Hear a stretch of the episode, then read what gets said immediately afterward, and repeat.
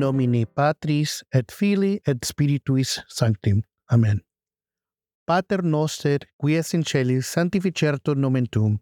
Adveniat regnum tuum, fiat voluntas tua, sicur in cielo et in terra. Panem nostrum quotidianum da nobis hodie, et dimiti nobis debita nostris, sicur nos dimitimus debitoribus nostris.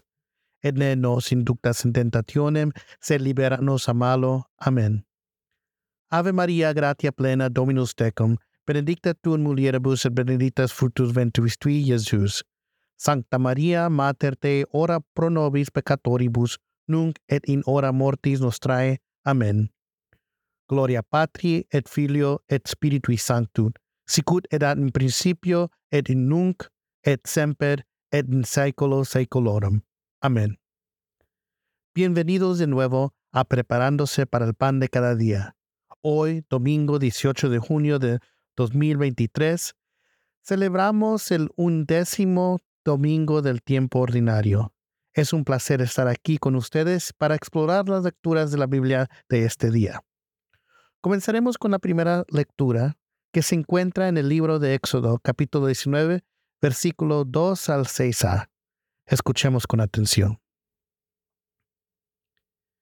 En aquellos días, el pueblo de Israel salió de Redefín. Llegó al desierto del Sinaí y a campo frente al monte. Moisés subió al monte para hablar con Dios. El Señor lo llamó desde el monte y le dijo, Esto dirás a la casa de Jacob, esto anunciarás a los hijos de Israel. Ustedes han visto cómo castigué a los egipcios y de qué manera los he levantado a ustedes sobre las alas de águila y los he traído a mí. Ahora bien, si escuchan mi voz y guardan mi alianza, serán mi especial tesoro entre todos los pueblos, aunque toda la tierra es mía. Ustedes serán para mí un reino de sacerdotes y una nación consagrada. Esta lectura nos lleva al encuentro de Moisés con Dios en el monte Sinaí, donde Dios establece una alianza especial con el pueblo de Israel. Vemos como Dios escoge y separa a Israel como su pueblo elegido, prometiéndolos protección y bendición sí según sus mandamientos. Ahora, pasemos a la segunda lectura tomada de la carta de San Pablo a los Romanos, capítulo 5, versículos 6 al 11. Escuchemos con atención. Hermanos, cuando todavía no teníamos fuerza para salir del pecado, Cristo murió por los pecadores en el tiempo señalado. Difícilmente habrá alguien que quiera morir por un justo, aunque puede haber alguno de éste dispuesto a morir por una persona sumamente buena y la prueba de Dios nos ama en que Cristo murió por nosotros, cuando aún éramos pecadores. Con mayor razón, ahora que ya hemos sido justificados por su sangre, seremos salvados por él del castigo final.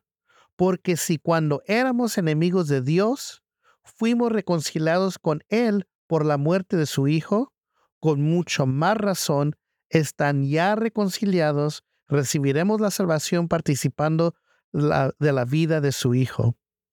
Y no solo esto, sino que también nos gloriamos en Dios por medio de nuestro Señor Jesucristo, por quien hemos obtenido ahora la reconciliación. San Pablo nos habla de la increíble muestra de amor de Dios hacia nosotros aunque éramos pecadores, Cristo murió por nosotros, demostrándonos así el amor incondicional de Dios. A través de su muerte y resurrección, hemos sido reconciliados con Dios y podemos tener una relación íntima con Él. Por último, nos sumergimos en el Evangelio según San Mateo, capítulos 9, versículos 36 hasta el capítulo 10, versículo 8. Escuchemos con atención. En aquel tiempo Al ver Jesús a las multitudes, se compadecía de ellas porque estaban extenuadas y desembradas como ovejas sin pastor. Entonces dije a sus discípulos, la cosecha es mucha y los trabajadores poco. Rueguen, por lo tanto, al dueño de las mies que envíe trabajadores a sus campos. Después, llamado a sus doce discípulos, les dio poder para expulsar a los espíritus impuros y curar toda clase de enfermedades y dolencias.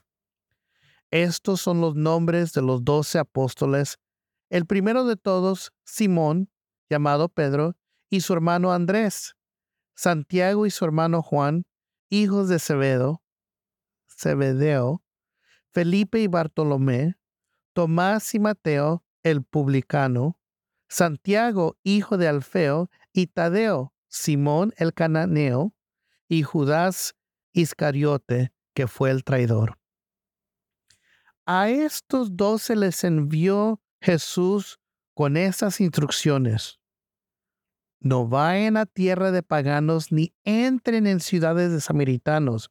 Vayan más bien a busca de las ovejas perdidas de la casa de Israel. Vayan y proclamen por el camino que ya se acerca del reino de los cielos.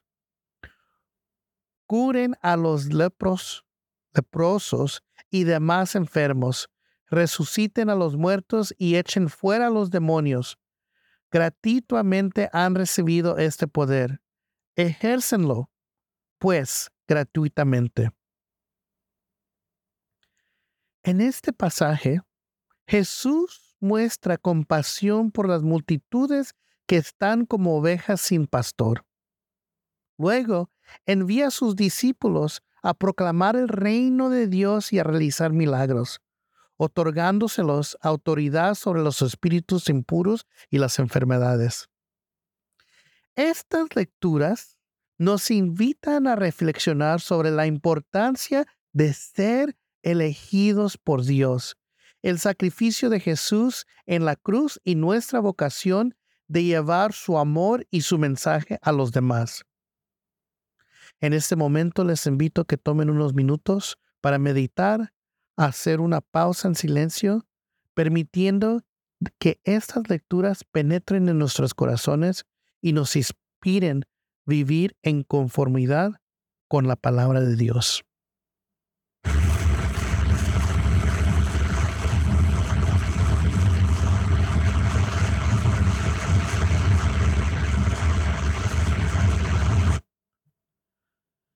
A medida que concluimos nuestro episodio de hoy, recordemos la bendición que se encuentra en estas lecturas, que seamos conscientes de nuestra vocación como pueblo elegido, de la inmensidad del amor de Dios y de nuestra responsabilidad de llevar ese amor a los demás.